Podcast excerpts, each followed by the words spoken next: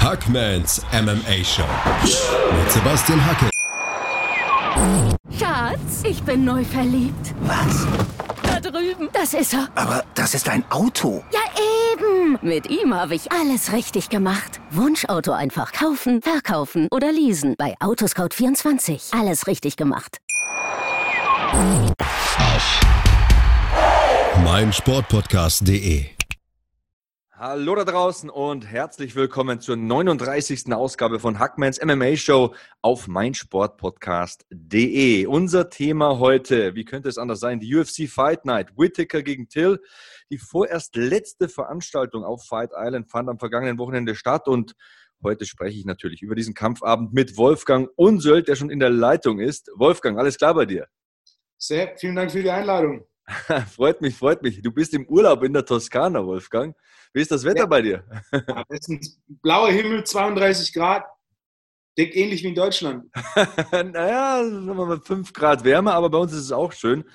Ja, freut mich, dass du heute wieder mit dabei bist. Äh, leider haben wir ja nichts zu feiern, denn für Peter Sobotta lief der Abend leider nicht so gut. Viele wissen es vielleicht gar nicht. Du bist ja der Kraft- und Konditionstrainer von Peter und äh, hattest äh, sicher auch ein hartes Wochenende, emotional wenigstens, wie ich. Ja, als Trainer und auch als Peters Freund war das natürlich im ersten Moment schon, schon eine bittere Pille. Wir fangen einfach ganz von vorne an, bevor wir zum Drama kommen. Ähm, wir beginnen mit dem ersten Card, der, äh, Kampf der Main Card. Und äh, das war ja so eine One-Man-Show im Weltergewicht. Ähm, spulen wir mal zehn Tage zurück. Vor wenigen Tagen besiegte ja Hamzat äh, Kimaev John Phillips per Darce-Choke und nun, nur zehn Tage später, wie gesagt, traf Kimaev auf Rice McKee, genannt Skeletor, den er wirklich abgefieselt hat, ähm, einen ehemaligen Bama-Champion im Leichtgewicht, der sein UFC-Debüt feierte. Aber dieser Kimaev, Wolfgang, das ist ja eine Maschine, oder? Ja, war, war, waren zwei beeindruckende erste Kämpfe. Ich bin da gespannt, da was danach kommt. Ich glaube, jeweils waren es irgendwie 75 zu 1 und 75 zu 0 Strikes. Mit, ich glaube, im ersten Kampf hat sogar einer der Judges eine 10-7-Runde gewertet. Was ja ultra selten ist in dem Sport. Kann mich nicht erinnern, das jemals gesehen zu haben, mal gelesen, dass es das gibt. Und jetzt gab es es tatsächlich, was natürlich auch jeder, der den Kampf gesehen hat, absolut gerechtfertigt war. So wie der da den Phillips ausgeschalten hat, war das schon mehr als eine dominante Vorstellung. Ja, förmlich überfahren. Was soll man sagen? Also zwei Kämpfe, zwei Siege innerhalb von zehn Tagen. Das ist ein neuer UFC-Rekord, den sich äh, Kamsat äh, Kimaev nun auf die Fahne schreiben kann. Und er hat mich krass beeindruckt. Also wer sich dann McKee schnappt, schleppt ihn rüber in die Heimatecke, also vor den Teil des Käfigs, wo die Coaches und seine Betreuer sitzen. Hammerfists, Ground and Pound, unfassbare Positionskontrolle wie so ein Wolf, der über ein Schaf herfällt. Und äh, das war die Art von Dominanz, die einem Angst macht. Also du hast gesagt 75 zu 0. Ich habe mal die Statistik eingeblendet gesehen, so nach knapp drei Minuten hieß es mal 43 zu 0 Strikes für Kimaev. Nach, ja, so, glaube zwei Minuten irgendwas. Und dann wurde der Kampf völlig zurecht gestoppt. Äh, Wolfgang, ich finde, der erinnert ein bisschen an Habib, ne? Ja, sehr ähnlich. Drauf, unten halten. Er, er macht ein bisschen mehr am Boden im Gegensatz zu Habib, was ich persönlich sehr angenehm finde. Das ist definitiv einer, da werden jetzt, den werden jetzt die nächste Zeit viele Augen beobachten. Ich habe auch schon gehört, er will jetzt August, September direkt nächster Kampf, sodass er im Gespräch bleibt. Da, da bin ich auf jeden Fall mal, mal gespannt, was da noch kommt. Die ersten beiden Gegner sind ja auch ihm so ein bisschen stilistisch schon äh, gut reingelaufen. Beides mehr, mehr Striker, weniger die Grappler. Er hat ja jetzt ähm, so ich das gelesen habe, Damien Maya herausgefordert, was auf jeden Fall schon mal äh, von Eiern zeugt. Ja, auch wie er sich präsentierte, das fand ich fast noch krasser nach dem Kampf. Ähm, ja, also dass du sagst, egal welche Gewichtsklasse, egal wen ihr mir gebt, ich hau die alle um, das ist nur eine Frage der Zeit, bis ich Champion werde. Also da mental, körperlich, der schiebt so eine Bugwelle an Selbstbewusstsein vor sich her und ja, acht Siege, keine Niederlage. Der Typ ist ein Monster. Und wie gesagt, dieses Interview nach dem Kampf fand ich eigentlich noch krasser als die Performance selbst. Der will am liebsten gleich wieder kämpfen. Und auf Instagram habe ich heute so ein Meme gesehen, so ein Friedhof quasi. Also Hamzat Kimaev, äh, nachdem er die Weltergewichtsdivision äh, leergefegt hat 2020 und jede Woche gekämpft hat, muss ich auch ein bisschen schmunzeln. Also wo soll das hingehen? Was traust du im Zuwurfgang? Ah, also ich denke, die UFC hat mehr als einmal gezeigt, dass es schon verschiedene Level gibt und auch äh, verschiedene Level gibt an ähm, einem, einem, breiten Spektrum an, an, Fähigkeiten. Also wenn wir uns mal die, die, Top 10 angucken oder die Top 5, ich denke, weder einen Usman noch einen Colby Covington oder einen Woodley würde so einfach zu Boden ringen können. Mhm. Das heißt, ich denke, da sind noch einige unterwegs, die defensiv Ringer sind, die gut genug sind, um ihm da einige Steine in den Weg zu werfen. Und es gibt Beispiel Gregor Gillespie im letzten Jahr, war auch ungeschlagen, sah auch, auch aus, als würde er da die, die Leichtgewicht einmal mal kurz von hinten aufrollen und dann kam Kevin, Kevin Lee, Lee ne? ja. schon war vorbei. Der High Kick. Heißt, äh, da, ich, ich, denke, also, es sind noch einige Aufgaben, die auf ihn warten und der Unterschied zwischen in den ersten zwei Kämpfen jemanden vor sich zu haben, der einem stilistisch natürlich gut liegt. Auch der McGee, ehemaliges oder Leichtgewicht eigentlich, der relativ groß und, und schmal ist, ist natürlich rein mechanisch, was Takedown-Defense angeht, schon mal nicht der größte Vorteil. Und äh, da gibt es einige, da würde es sich deutlich schwieriger tun, die runterzuholen und dann natürlich auch so jemand wie Damien Maya, den auf dem Boden zu kontrollieren. Wenn wir da zurückdenken, Damien Maya gegen Ben Askren, das äh, Ben Askren ist sicherlich einer der besten Ringer in, dem, in der Gewichtsklasse im MMA jemals. Ja. Und dem Meier hat da am Boden relativ einfach selbst von unten Druck gemacht. Das war sehr beeindruckend, wie er sich da den Backtake geholt hat gegen so einen Elite-Ringer, das weiß ich auch noch. Also da wird abzuwarten bleiben, wäre auf alle Fälle mal so ein Dream-Matchup, äh, dieser neue aufstrebende Star gegen äh, so einen alteingesessenen Elite-Grappler wie Damien Meyer. Aber kommen wir zum zweiten Kampf des Abends. Das Drama kann beginnen. Äh, der Kampf, bei dem mir der Puls hochging. Äh, Peter Sobotta gegen Cowboy Oliveira. Und ich sehe ja immer das Positive.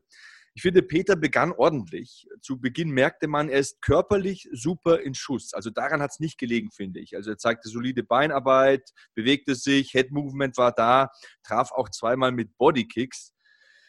Aber ja, relativ schnell merkte man irgendwie, er wird sehr oft getroffen von diesem Frontkick und von Bodykicks. Und ich habe mir da drei Timecodes notiert in dieser ersten Runde. Ich denke, Wolfgang, irgendwo da hat er sich die, ähm, den rechten Arm gebrochen. Also so circa 1,30 vor dem Ende der ersten Runde war so ein Moment, 1,8 vor dem Ende der ersten Runde nochmal und dann so circa 42, 43 Sekunden. Also wer sich nochmal anschauen will, vielleicht an den Punkt hinspulen vor dem Ende der ersten Runde. Da kommt auch wieder so ein ähm, Frontkick, den er mit dem rechten Arm, mit seiner Führhand, ist ja Rechtsausleger, blockt. Und ich glaube, da hat er sich den Arm gebrochen. Und ähm, ja, kurz zu fassen, die erste Runde ging dann gleich mal verloren und er kam irgendwie nicht so richtig in den Kampf. Also das erste, was, was mir, so das erste Resümee während der Kampf noch lief, wenn wir, wenn man die anderen Kämpfe von Cowboy anschaut, das war jetzt nicht der typische Cowboy, der da an dem Abend aufgetaucht ist. Also der, der, wilde Rodeo-Reiter, den man in der Vergangenheit gesehen hat, der war drei Runden lang recht zurückhaltend, recht auf Distanz bedacht und hat da nicht so die üblichen wilden Schwinger und, und den Brawl ausgepackt, den er da sonst gern auspackt. Aber was natürlich, Peter ist ja grundsätzlich der, der mehr, mehr die Ruhe in die Sache reinbringt und mit Präzision arbeitet. Und die Distanz hat da Oliveira definitiv mehr in die Karten gespielt als Peter. Zweieinhalb Runden lang mit einem gebrochenen Arm zu kämpfen, das ist natürlich auch eine Ansage. Ja, auf jeden Fall. Also mental will ich ihm da nichts wegtun. Ähm, ich denke halt, dass ihn das gehandicapt hat. Und ähm, ja, in der Rundenpause gab ihm dann seine Ecke, den Rad nach rechts zu zirkeln und die, die Distanz äh, schnell zu verkürzen, um auf einen Takedown hinzuarbeiten, was in meinen Augen eine gute taktische Marschroute war, um den gefährlichen Frontkick von Oliveira zu vermeiden. Denn ist ja logisch, auch für die, die vom Striking jetzt nicht so viel verstehen, wenn man nach rechts abdreht, dann kann der Frontkick nicht treffen. Das äh, leuchtet wahrscheinlich jedem ein. Und in Runde zwei war Peter dann auch aggressiver. Auch das möchte ich positiv positiv erwähnen. Hat er gleich zu einem Takedown angesetzt, Oliveira an den Käfig gedrückt. Aber gute Takedown-Defense und es ging ihm dann weiter in der Mitte des Oktagons, wie du schon sagst. Und da hat einfach Oliveira auch ein bisschen untypisch für seine Verhältnisse gekämpft. Ähm, hat er eher so aus der langen Distanz gearbeitet, immer wieder mit Kicks getroffen, hat da seine ja, langen Gliedmaßen ein bisschen für sich genutzt und Peter hat da keinen Rhythmus erkennen können, konnte ihn irgendwie nicht stören und kam auch nicht in die Innendistanz und ja, schlussendlich ging auch die zweite Runde, glaube ich, muss man relativ klar so erkennen, egal wie man es jetzt äh, sehen oder werten will, man kommt nicht umhin zu sagen, auch die zweite Runde hat Peter auf jedem Zettel mit Sicherheit verloren. Das war, ich sage, relativ klar. Und am Ende der zweiten Runde war ja auch, da hat man dann die, Ecke von Oliveira gehört, die er dann direkt gesagt hat, hey, wenn, äh, wenn Peter gewinnen will, dann muss er das mit Finish machen und pass auf, er will grappeln, mach keinen Fehler, grapple nicht mit ihm, was natürlich auch wieder für, für Peter spricht. Also die, die Angst vor dem Grappeln war, war definitiv da und er hat das Ding ja dann natürlich auch äh, gut, gut nach Hause gefahren. Also, Ja. hat gut, gut nach Hause gefahren. Auf jeden Fall. Also Man muss auch sagen, so am Ende der zweiten Runde, da gab es ja den Tiefschlag einmal und Peter will sofort weiterkämpfen. Da hast du ja auch gemerkt, und das ist auch nochmal positiv. Peter war top vorbereitet, war super in Schuss. Dann kommt der Eye-Poke. Auch da nimmt er sich nicht lange die Auszeit, geht direkt weiter und dann wird er eben einmal noch niedergeschlagen. Glaube ich, auch am Ende der zweiten Runde ist er auch einmal zu Boden gegangen. Auch da kommt er wieder hoch. Äh, Es geht sofort weiter. Und du sagst es schon, am Ende blieb es halt nur noch, ähm, blieb ihm halt nur noch die, die Karte auszuspielen, K.O. oder Submission. Und Submission, nee, sollte nicht sein an dem Abend. Und ich glaube, der Arm war dann auch so ein Handicap, das ihn davon abgehalten hat, einfach volle Wumme reinzugehen. Das Ende vom Lied eben auch äh, dritte Runde verloren. Und ich habe eine Sache festgestellt. Es ist einfach scheiße, wenn man einen Kämpfer kennt, wenn man ihn persönlich schätzt, wenn man ihn sympathisch findet und so als Typ einfach gerne mag und der Kämpfer dann verliert. Also ich bin froh, dass ich nicht mehr Kämpfer kenne. Äh, das hat mir irgendwie wehgetan. Also ich hätte Peter wirklich gegönnt, aber man muss einfach ganz klar festhalten, Cowboy Oliveira war der bessere Mann an dem Tag. Ja, definitiv. Verlieren sagt und im ersten Moment ist so, fuck. Ne? Äh, ich, muss, ich muss sagen, dann wenn man ku- kurz ein bisschen drüber nachdenkt und mal das, die ganze, den, ganze, den ganzen Run, den zweiten Run, den ersten Run, die ganze Karriere von Peter als aktiven Kämpfer Revue passieren lässt, dann äh, sieht schon wieder ein bisschen anders aus. Und ich muss auch sagen, sein Statement, das er danach auf Instagram veröffentlicht hat, hat mich schwer beeindruckt. Also mit einem Sieg umzugehen ist eine Sache, mit einer Niederlage konstruktiv, konstruktiv und sehr selbstreflektiert umzugehen ist eine andere Sache. Und ähm, ja, klar, so ein Sieg, wenn er jetzt nach 90 Sekunden den Takedown holt, auf den Rücken klettert und das Ding beendet, ist, äh, ist natürlich im ersten Moment die schönere Lösung. Aus, aus so Kämpfen wie gegen Oli- Oliveira sind mit Sicherheit mehr Schlüsse zu ziehen und auch insgesamt ist, ist da mehr zu lernen. Und ich ich bin überzeugt, dass es äh, gerade basierend auf seinem Statement, das war eine herausragende Karriere, sind 17 Jahre als aktiver Kämpfer, vor elf Jahren das erste Mal in der UFC gekämpft. Sein zweiter UFC-Run, 4, 4 zu 3 Rekord. Er hat gegen Leon Edwards gekämpft im letzten Kampf, der jetzt Title Contender ist. Er hat jetzt gegen Cowboy Oliveira gekämpft, der definitiv in dem Weltergewicht äh, Top 15 anzusiedeln ist. Und äh, auch, auch darüber hinaus, am Ende vom Tag sehe ich deutlich positiver zum jetzigen Zeitpunkt als im ersten Moment. Ja, auf jeden Fall. Also ich habe auch versucht, das Positive rauszustellen. Wie gesagt, ich glaube, besser kann man nicht vorbereitet sein, als Peter das war. Und wer weiß, was passiert wäre, wenn er sich eben nicht den Arm bricht. Also der Arm war ja bis oben hin äh, einbandagiert und zugegipst, äh, schon wenige Stunden nach dem Kampf. Ähm, schaut auch gerne mal rein auf seinen Instagram-Account, lasst da ein Like da. Ich glaube, er hat es verdient. Du sagst es vollkommen richtig. Äh, 17 Jahre Profikämpfer, der hat so viel gegeben, hat und so viele Nächte lang unterhalten, dass man da auch vielleicht einmal äh, eine kleine Respektsbekundung äh, raushauen kann.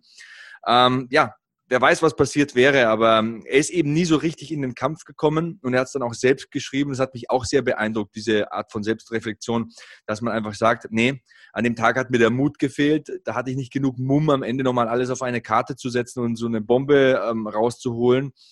Auch das erfordert Größe und ja, also wenn man verliert, dann bitte so verlieren. Das hatte Stil, das hatte Würde und in meinem Ansehen ist Peter auf keinen Fall gesunken, denn äh, ich sag mal so, mehr kannst du für eine Kampfvorbereitung nicht machen. Dass es dann eben nicht optimal gelaufen ist, dass diverse Umstände dazu geführt haben, dass er nicht in den Kampf gekommen ist und nie so richtig im Kampf war. Mei, das ist halt so. Aber ich schließe mich da dir an. Ich wünsche ihm auf jeden Fall alles Gute für den weiteren Lebensweg. Und er ist ein schlauer Kerl, ein feiner Typ, der mit seinem Gym und äh, seiner Lebenseinstellung und äh, seinem Geschäftsmodell auch, glaube ich, ähm, gut eingestellt und vorbereitet ist auf das Leben nach dem Kämpfen sozusagen. Und das ist ja für viele ein großes Problem. Die sind dann Mitte 30 und dann wissen die nicht, wohin im Leben. Und da habe ich bei Peter überhaupt keine Bedenken. Ja, definitiv auch. Aus meiner Sicht, das ist, das ist ein, ein, der Abschluss des ersten Abschnitts seiner, seine MMA-Karriere. Ähm, ich bin ja recht positiv gesonnen. Auch wenn natürlich eine Niederlage am Ende vom Tag sagt. Ja, da hast du wohl recht. Und wir sind auch am Ende des ersten Abschnitts. Also die ersten zwei Kämpfe haben wir hinter uns gebracht. Gleich geht's weiter hier in Hackmanns MMA-Show. Paul Craig, der Bear Jew, gegen Gazimurat Antigulov, habe ich ohne Fehler ausgesprochen, möchte ich mich selbst mal loben. Das ist der nächste Kampf, den wir analysieren bei diesem Fight Night Bericht. Till gegen Whittaker. Dranbleiben, gleich geht's weiter. Schatz, ich bin neu verliebt. Was? Drüben. Das ist er. Aber das ist ein Auto. Ja, eben. Mit ihm habe ich alles richtig gemacht. Wunschauto einfach kaufen, verkaufen oder leasen. Bei Autoscout24. Alles richtig gemacht. Weiter geht's in Hackmans MMA Show auf meinsportpodcast.de. Wir nehmen die Fight Night Till gegen Whittaker auseinander. Wolfgang Unsöld ist heute wieder dabei. Ja, und Wolfgang, im Halbschwergewicht ging es dann direkt zur Sache. Der Bear Jew Paul Craig gegen Gazimurat Antigulov. Und da gibt es ja nicht viel zu analysieren. Also Paul Craig, aller Ehren wert, hat ein Weltklasse-Submission-Game, oder? Ja, gro großartig. Ich, ich, kann mich nur erinnern, ich war in London live vor Ort, als Craig gegen Ankalev gekämpft hat. Und da Ankalev ist ja der Trainingspartner von Antigulov.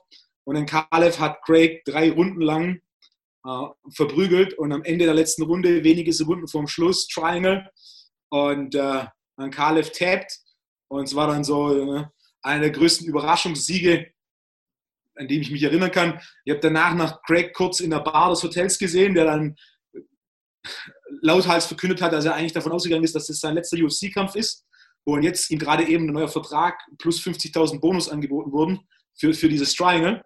Und seine letzten Kämpfe liefen ja alle relativ gut und auch an Kalevs Trainingspartner Antigulov hat es nicht viel besser gemacht, sondern hat sich da auch drauf eingelassen und, und wurde dann von dem Triangle erwischt.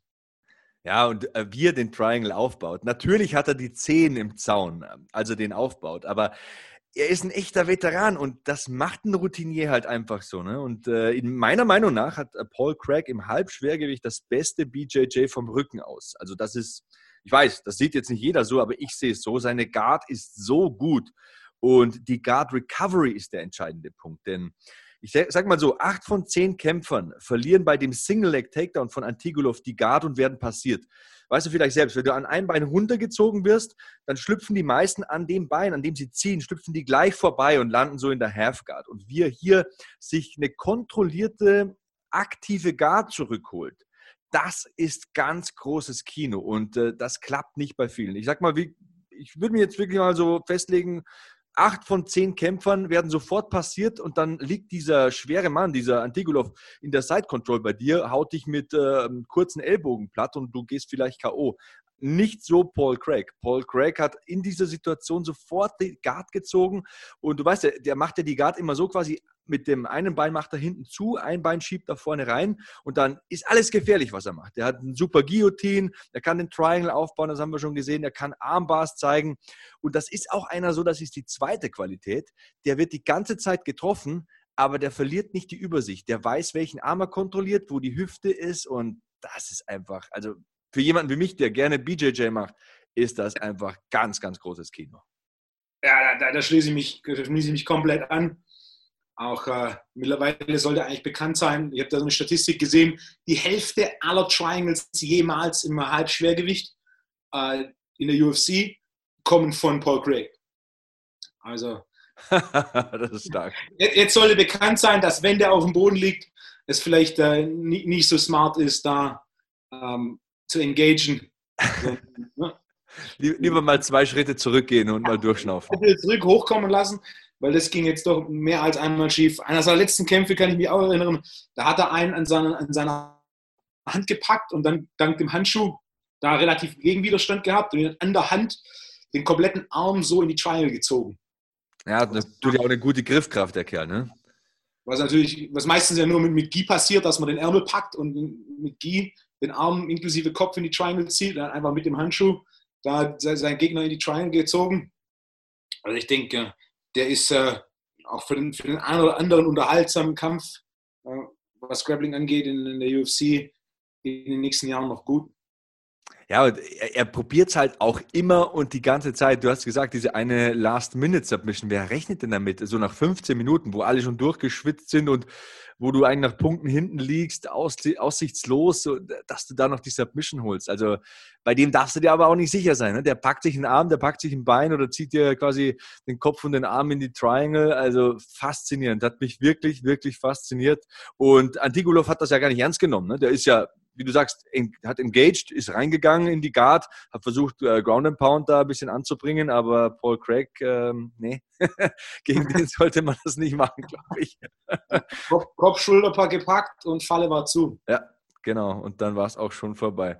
Also wieder ein Sieg für Paul Gregg im Halbschwergewicht. Dann kam ein Kampf zweier Frauen im Strohgewicht. Carla Esparza, die Nummer 7 der Welt, gegen Marina Rodriguez, die Nummer 9 der Welt, also so ein Top-10-Duell. Auch den Kampf können wir schnell analysieren, glaube ich, denn Carla Esparza zeigte von Beginn an ihre Takedowns und äh, demonstrierte starke Kontrolle am Boden. Also die ist, denke wohl, die beste Ringerin im Strohgewicht. Aber sobald es zurück in den Stand ging, sah man, dass Rodriguez die bessere Strikerin ist. Und ähm, das ist so wieder so eine Frage, Wolfgang. Irgendwie kommen wir bei jedem Podcast so auf diesen Punkt. Ähm, Esparza konnte ihre Gegnerin immer wieder zu Boden bringen. Ja, Trotzdem muss man sagen, obwohl Esparza die Positionen bestimmen konnte, konnte Rodriguez dauernd richtig Schaden anrichten. Und am Ende war es ein Split-Decision-Sieg für Esparza. Und das ist, worauf ich hinaus will, wieder ein Beweis für dieses Scoring-Dilemma im MMA. Was bewertet man? Ist es die Kontrolle für Esparza oder ist es die Aggression für Rodriguez? Also die Entwicklung geht hier weiter und ich finde, sie muss weitergehen. Oder was denkst du? Ja, definitiv. Ich denke, gerade jetzt die letzten Jahre, das Ringen, das Ringen hat schon einen großen Einfluss auf die MMA-Kämpfe und die Richtung, die so MMA-Kämpfe nehmen. Ähm, ich persönlich bin ja nicht der größte Freund vom Ringen, wenn es so ein Lay and Pray ist, runternehmen, festhalten, nichts machen. Und äh, sowas zu scoren ist schwierig, auch wenn in den offiziellen Judging Criteria Damage an erster Stelle ist. Ist natürlich dann auch so, wenn, wenn da viel Striking ist, aber dann nicht ganz so viel sichtbarer Schaden bei rauskommt, dann ist es natürlich auch von Judging-Sicht nicht ganz so einfach. Ja, genau, das war der Punkt in den sozialen Medien, wo viele gesagt haben, also Carla Esparza sieht aus wie ein explodierter Wesen, ne? also Auge dick geschwollen und äh, total zerschunden und äh, im Endeffekt hat sie sehr viel Kontrollzeit, aber sie muss unglaublich viel einstecken und dann habe ich auch noch einen Tweet gelesen, ich weiß nicht mehr, wer ihn geschrieben hat, ich glaube auch eine Kämpferin, die gemeint hat, wenn sie in eine vierte oder fünfte Runde geht, dann kann sie das nicht mehr so bringen. Also die kann vielleicht drei Runden komplett voll durchringen, aber am Ende der dritten war sie schon gut platt. Und äh, wenn es jetzt ein Fünf-Runden-Kampf gewesen wäre, hätte Marina Rodriguez das Ding vielleicht noch umgedreht. Das ist jetzt sehr hypothetisch, weil das kann kein Mensch beweisen und ähm, ja, äh, das ist auch äh, schlecht ähm, ja, zu verargumentieren, aber dennoch ähm, es ist eben auch immer so eine Sache, was sieht ein Judge? Sieht er die Kontrolle? Sieht er, wer bestimmt, wo der Kampf stattfindet? Oder sieht er einfach, äh, wie viel Schaden angerichtet wird? Ich denke, am Ende des Tages kann man den Sieg Carla Esparza geben und äh, sie manövriert sich damit auch ein bisschen wieder so in die vordere Hälfte der Top Ten und könnte demnächst wieder in Frage kommen für eine Titelchance im Strohgewicht. Ist auf jeden Fall eine spannende Division. Dann kam wieder ein Kampf, der hat mir sehr imponiert. Ähm, Fabricio Verdum gegen Alexander Gustafsson im Schwergewicht. Wolfgang, er hat es immer noch drauf, oder der Verdum? Ja, wenn er, wenn, er, wenn er sein Game spielen kann, dann wird es ein kurzer Abend für seinen Gegner. Aber war, sehr schön anzuschauen, aber unterhaltsam anzuschauen. Das ging auch, nicht, ging auch nicht lang. Den Rücken geholt aus dem Rücken, Armbar und dann den Arm kontrolliert, bis er in der richtigen Position hatte, den Arm gelöst und dann war, war auch schon vorbei nach, was waren es, zweieinhalb Minuten. Sowas, ja. Für Gustafsson ist natürlich schade. Ich, ich, ich schaue mir Gustafsson sehr gerne an. Ähm, das war natürlich dann auch ein, ein, ein, ein erster Gegner im, im, Schwergewicht, der stilistisch auch wieder schwierig für ihn ist. Ähm, ja, ja, ich glaube, er hat den Moment ein bisschen unterschätzt. Also, äh, das kam ja so dieser Level Change von Verdum. Single Leg Takedown funktioniert nicht, aber dann gleich noch ein Takedown mit Trip. Und äh, wenn Verdum halt deinen Rücken hat, dann äh, ist Achterbahn. Also auch die Transition vom Backtake in den Armbar, das war technisch vom Feinsten. Das sah so mühelos aus. Das war einfach perfekt gemacht, so Schritt für Schritt. Und ja, es könnte auch der letzte Kampf gewesen sein für Verdum. Ne? Also könnte der Abschied aus der UFC für ihn sein. Mit 42 ist er immer noch brandgefährlich, das haben wir gesehen. Und im Gegensatz zu seinem letzten Kampf wirkte er dieses Mal topfit, finde ich. Also holte sich da zehn Jahre nach dem Submission-Sieg gegen Fedor wieder einen Sieg durch Aufgabe. Ich denke, beim ersten Kampf, so in der Corona-Zeit, ähm, da war er nicht der Verdum, der er hätte sein können. Was denkst du? Ja, definitiv. Also körperlich hat er auch dieses Mal einen deutlich besseren Eindruck gemacht. Seine letzten paar Kämpfe gesehen und ich habe letzte, letzte Woche noch in der Mittagspause Velasquez gegen Verdum angeschaut und nachdem ich ihn von den letzten Kämpfen so in, in Erinnerung hatte, körp, in körperlichem Zustand und dann es verglichen habe, wie er damals aussah gegen Velasquez, da war schon, also die letzten paar Kämpfe war er körperlich nicht in Topform, was jetzt im letzten Kampf deutlich besser aussah. Ja, das stimmt. Das stimmt, sah fitter aus. Auch das Gesicht sah einfach drahtiger aus, besser vorbereitet. Hat auch gesagt, nee, über Zoom trainieren, das klappt halt nicht. Das habe ich festgestellt. Und äh, jetzt mit einigen Lockerungen hat er dann doch wieder mehr Trainingspartner gehabt. Das hat sich ausgezahlt. Ähm, zwei Fragen, Wolfgang. Wer Doom unterschreibt er nochmal bei der UFC und äh, wie geht es weiter für Gustafsson? Wie kann es weitergehen für Gustafsson? Also, was ich ge gehört habe von, von Verdum ist, dass er gern sein, dass Fedor sein Rematch gibt und dann wäre auf jeden Fall nicht mehr UFC. Die Frage ist, was kann er da draußen? Also es gab ja auch so ein kleines USADA-Problem, wo er nicht sonderlich amüsiert war, wo er auch ein ganzes Weilchen ausgeschalten war. Mhm. Äh, jetzt ist die Frage, welche, welche Angebote kann die UFC machen? Was im, im Schwergewicht ist für Doom noch zu reißen? Ich denke, Matches mit Gegnern, die er relativ einfach grappeln kann, die sind für seine Longevity und, und, und seine Gesundheit besser, als wenn er jetzt in, in die UFC kommt und dann noch den einen oder anderen Striker vor sich hat, wie zum Beispiel Francis Ngannou. Wenn er ein paar gewinnt, könnte das so ein möglicher Gegner sein. Das ist natürlich, nur Grappling reicht da nicht aus, denn die letzten paar Kämpfe, die Verdun verloren hat, das waren im Endeffekt immer Kämpfe, wo er sein Grappling nicht so ganz zum Laufen bekommen hat. Das heißt, ja, also ich würde vermuten, er schaut mal so ein bisschen, so ein Fedor-Rematch würde natürlich seine Karriere ähm, da nochmal einen ganz schönen Punkt ans Ende setzen. Und ich denke auch, er war der Erste, der da, was waren es, zehn Jahre, 27 Kämpfe ungeschlagen, Fedor. Und äh, dann kam der Doom und hat ihn submitted. Und ich denke, wenn er da noch ein Rematch bekommt, wird, das, äh, wird der Plan nicht anders aussehen. Fedor ja. ist älter, Fedor ist damit langsamer. Runternehmen, submitten. Da denke ich, für ihn so aus Sicht von Legacy und, und so Funfight-mäßig ist es außerhalb der UFC ein bisschen mehr an Möglichkeiten als innerhalb der UFC. Was das sehe, ich, das sehe ich tatsächlich auch so. Also, wenn du siehst, wer ist denn so vor ihm? Ne? Du hast den Gano angesprochen, Rosenstreuk fällt mir ein, Overeem ist immer zu nennen im Schwergewicht, Junior dos Santos trainiert wieder, habe ich gesehen. Die sind alle jünger als er, die sind noch besser in Schuss als er. Ich meine, der ist jetzt wird 43, ne? das ist halt auch schon ein gewisses Alter. Gut, im Schwergewicht geht es immer ein bisschen länger, aber was die UFC um sozusagen immer so ein bisschen verpasst ist, so diese Legend Fights richtig aufzubauen und zu promoten. Da muss immer jeder gegen den nächsthöheren kämpfen. Und ich glaube, in der Phase in Verdums Karriere ist das einfach nicht mehr möglich. Also einen Titel zu bekommen in der Phase seiner Karriere ist ausgeschlossen, sage ich jetzt einfach mal. Und die Namen, die dann vor ihm wären, habe ich genannt. Deswegen glaube ich, dass Bellator ein besseres Pflaster wäre für ihn zum Beispiel. Denn da hast du Leute, du hast gesagt, Fedor, ich würde jetzt auch mal sagen, Josh Barnett zum Beispiel wäre so ein Dream-Match, der ist jetzt auch so um die 40 und mit dem kannst du auch grappeln. Das äh, ist ein Match, das für die ja, alteingesessenen Fans wie uns natürlich lecker ist. Ne? Ich denke, das ist der richtige Weg hier in dieser Karrierephase, denn so der Gatekeeper zu sein, wie es die UFC dann gerne macht mit so altgedienten Ex-Champions, dafür ist ein bisschen zu schade, finde ich. Und es gibt einfach diese Legend-Matchups in ähm, anderen Ligen. Also Bellator fällt mir jetzt als erstes ein, wo ich ihn einfach besser untergebracht sehe. Dennoch freue ich mich immer, wenn ich den Verdum sehe, weil äh, das sind halt auch unglaubliche Momente gewesen in den vergangenen Jahren. Also Kampf gegen Stipe zum Beispiel oder wie er sich damals den Titel holt. Ähm, Verdum ist aus der Heavyweight-Geschichte nicht auszuradieren. Hast auch angesprochen, Fedor submitted, ne, der Erste, der ihn halt äh, zur Aufgabe zwingt. Und damals war ja Verdum noch gar kein Striker, er ist einfach sitzen geblieben, hat ihn reingelockt. Ne? Und äh, das sind sehr viele Momente. Viele würden ja sagen, Fabricio Verdum ist auf dem Heavyweight Mount Rushmore. Ähm, würdest du so weit gehen?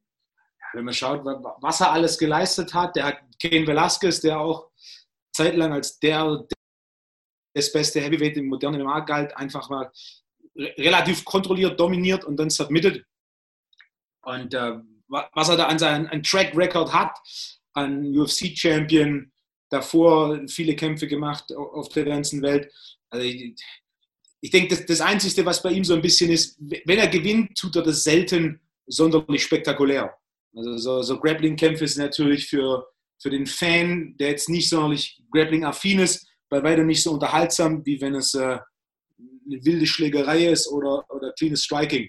Aber je nachdem, wie viele Köpfe auf dem Mount Rushmore des UFC im Schwergewicht sind, würde, würde ich ihn da definitiv als einer in, in der engsten Auswahl sehen.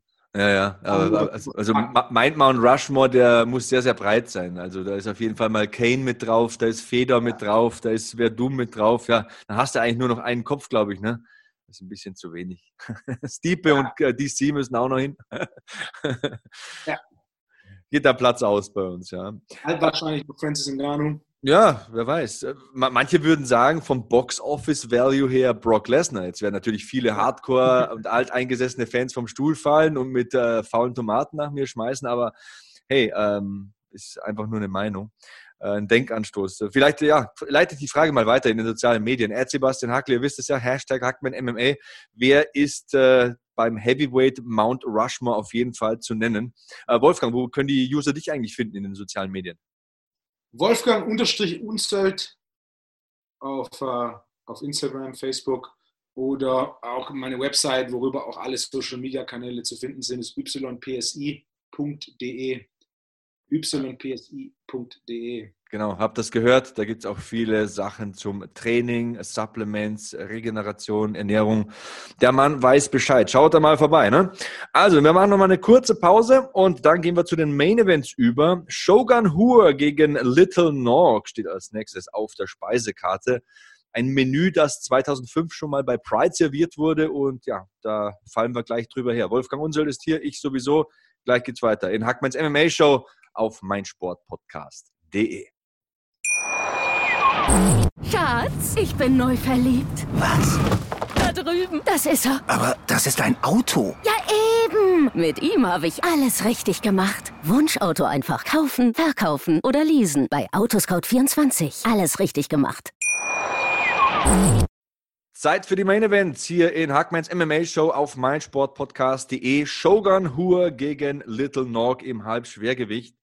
Wolfgang, die dritte Schlacht zweier Legenden. Wie hast du das empfunden? Aber ein, ein sehr angenehmer, unterhaltsamer Kampf. Man hat ein bisschen gesehen, dass sie schon etwas älter sind. Diese Leichtfüßigkeit und Spritzigkeit hat, hat ein bisschen gefehlt. Aber insgesamt war grundsolide Performance. Würde ich auch sagen. Äh, man hat auf jeden Fall gesehen, beide wollen immer noch und äh, sind einfach zum Kämpfen geboren. Den Kampf gab es ja, wie gesagt, bei Pride 2005 schon mal und dann nochmal in der UFC 2015. Ich glaube, mich zu erinnern, es war damals der Fight of the Night. Beide Male konnte Shogun Hur gewinnen. Und äh, ja, Noguera wohl mit seinem letzten Kampf im Alter von 44 Jahren. Und es konnte natürlich nur einen Gegner für diese Schlacht geben. Die alte Rivalität flammte sozusagen wieder auf. Brazilian Top Team gegen Shoot the Box ich weiß nicht, ob ich es in meinem Podcast zum Thema Pride damals erwähnt habe, aber das war ja eine Konkurrenzsituation, Wolfgang, die verbissene Schlachten produzierte. Ne? Ja, das war, ja, das war so eine der ersten großen Konkurrenzkämpfe im MMA. Und äh, dass da Shogun zum, zum dritten Mal als Sieger bei rauskommt, ähm, ist natürlich jetzt auch die Frage, was ist der nächste Schritt für ihn?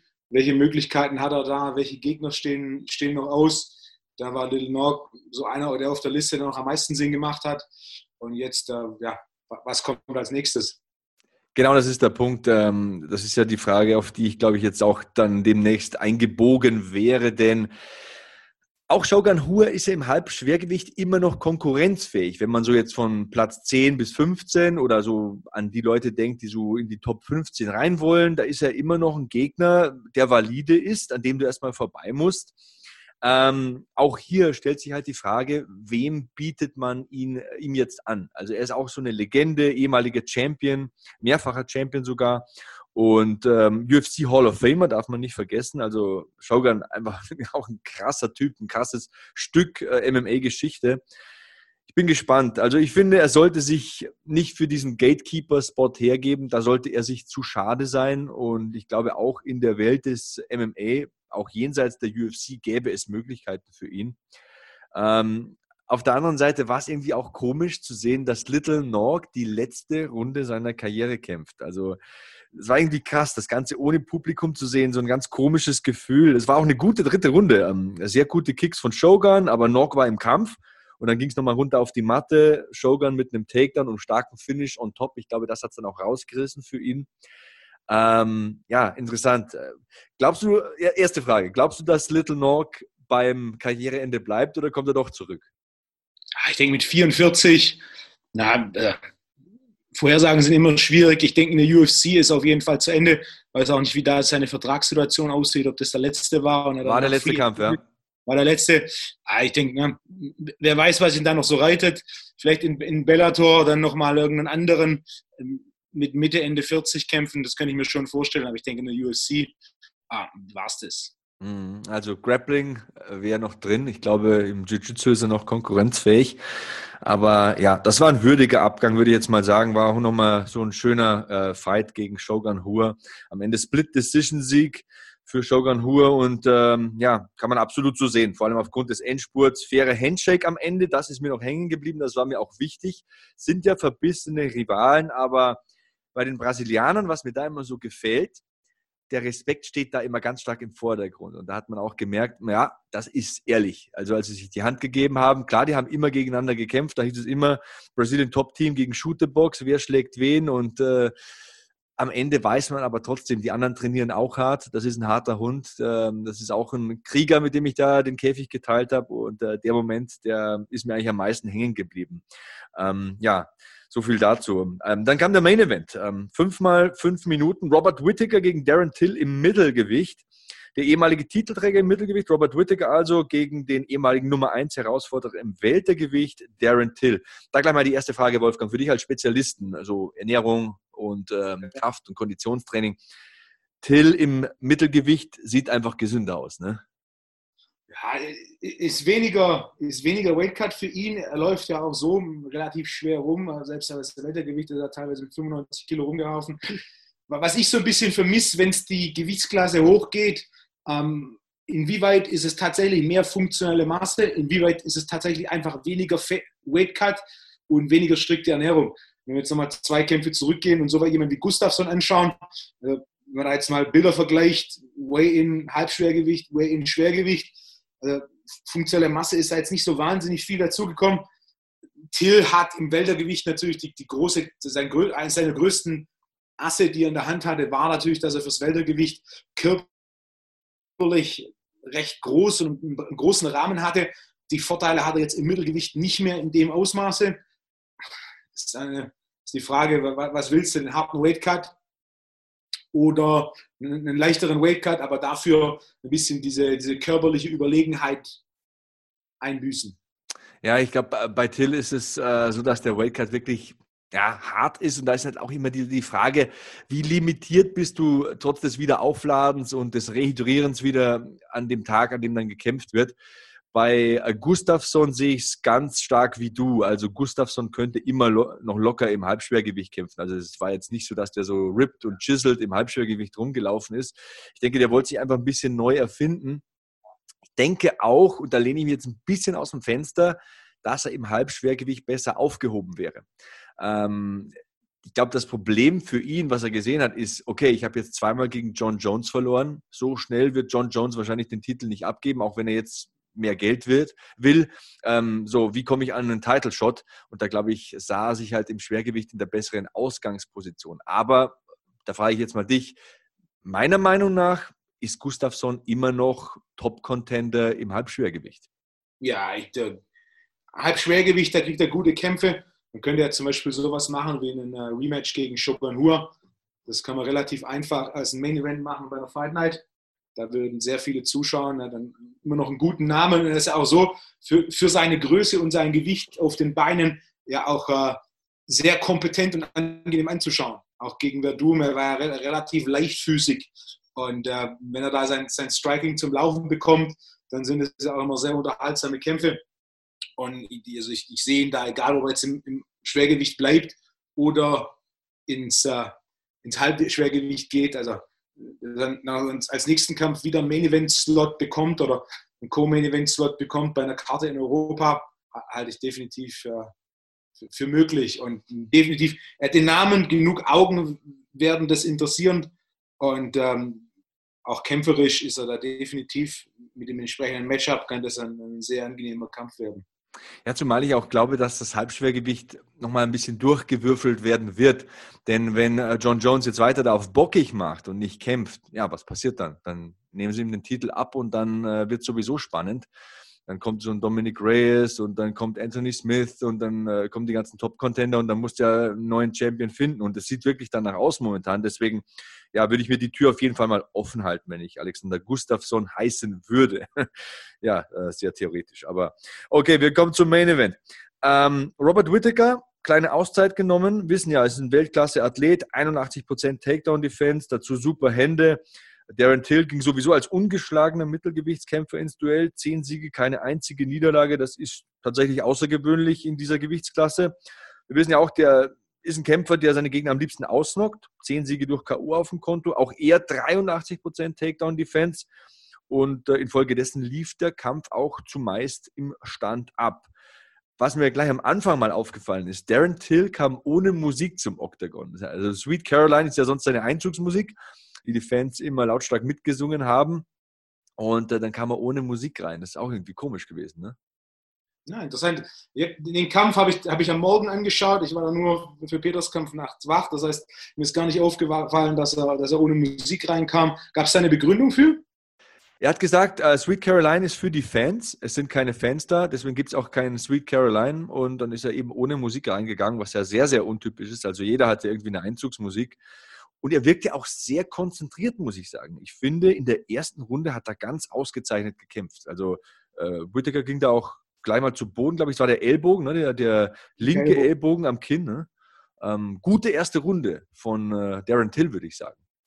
Ja, also eine erste Runde hat er, er fängt ja gern relativ äh, zügig an und, und die erste Runde hat er gut gemacht. Dann, ich denke, Whittaker ist natürlich auch, wenn man den Track Record von beiden anschaut, ist, ist Whittaker natürlich schon eine ganz andere Hausnummer. Und ähm, meine Vermutung vor dem Kampf war schon, dass, dass da Till sich etwas überschätzt und sein eigenes Striking etwas überschätzt. Und nach der ersten Runde, also ich, ich hatte die nächsten vier für Whittaker, äh, was ja dann die Judges sehr ähnlich gesehen haben. Wie hast du es gesehen? Ah, ich habe da mal ein bisschen recherchiert, Wolfgang. Und ich habe gesehen, zwei Judges haben ähm, Till die Runde 4 gegeben. Also ähm, Runde 1 hat ihm jeder gegeben, glaube ich, was man auch wahrscheinlich nicht anders sehen kann aufgrund des Niederschlags. Also da muss er wirklich Tomaten auf den Augen haben. Aber zwei der drei Judges haben ihm Runde 4 gegeben. Und das bedeutet ja wiederum, wenn man davon ausgeht, dass Runde 2 Whittaker gewinnt, der ja dann seinen Gegner wiederum zu Boden geschlagen hat, und äh, auch Runde 3 gewinnt, dass es dann 2 zu 2 stand bei äh, zwei der drei Judges. Also vor Runde 5 war das knapper, als man vielleicht hätte vermuten können. Also ich gebe dir recht, vor Runde 5 stand für mich auch 3 zu 1 für Whittaker. Ähm, ich habe dann aber auch mal auf Twitter reingeschaut und die Tweets wurden ja auch immer unten eingeblendet und viele haben geschrieben 2 zu 2 Fragezeichen. Und ja, also war die fünfte Runde dann doch am Ende wichtiger, als man vielleicht hätte vermuten können. Ich denke aber, die fünfte hat Whittaker sonnenklar eingetötet. Also ich glaube, da gibt es keine andere Meinung, oder? Ja, ich habe auch, äh, ich habe mir auch die Scorecards angeschaut und auch die vierte Runde waren zwei, die Till hatten. Interessanterweise war die fünfte Runde einer, der Till hatte. Also Ach, stimmt, ja.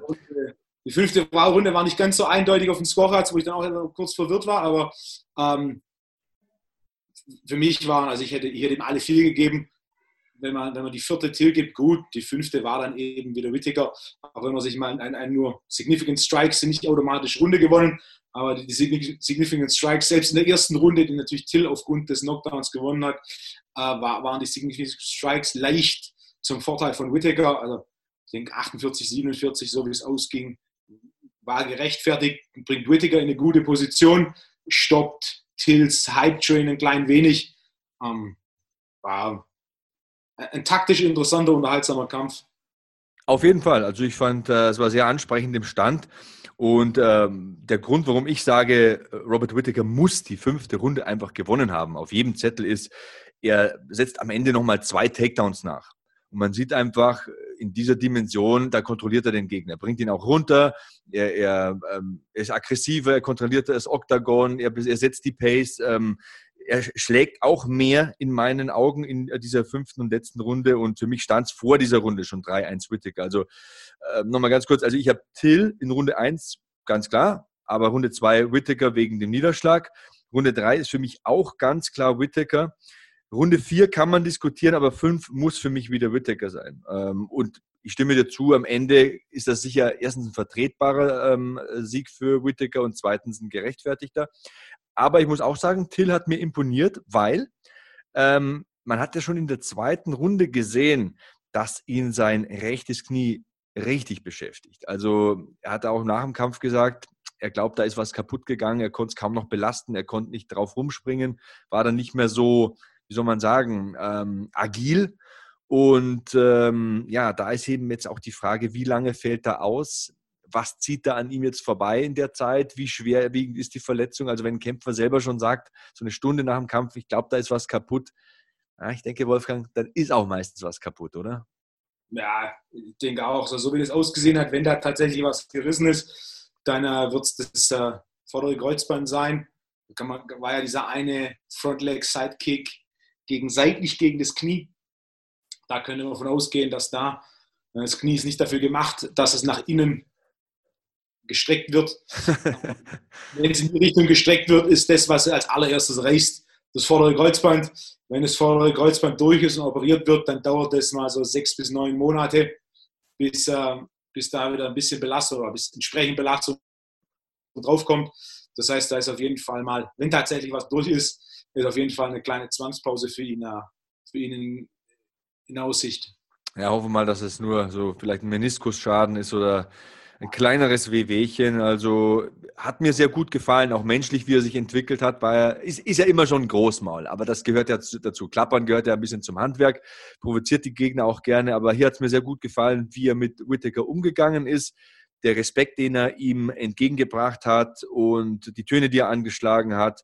Till wirkte sehr konzentriert. Auch da, ähnlich wie beim Kampf von Peter Sobotta, ist es ja wirklich durchaus mal wert, das Ganze im Geiste so durchzuspielen.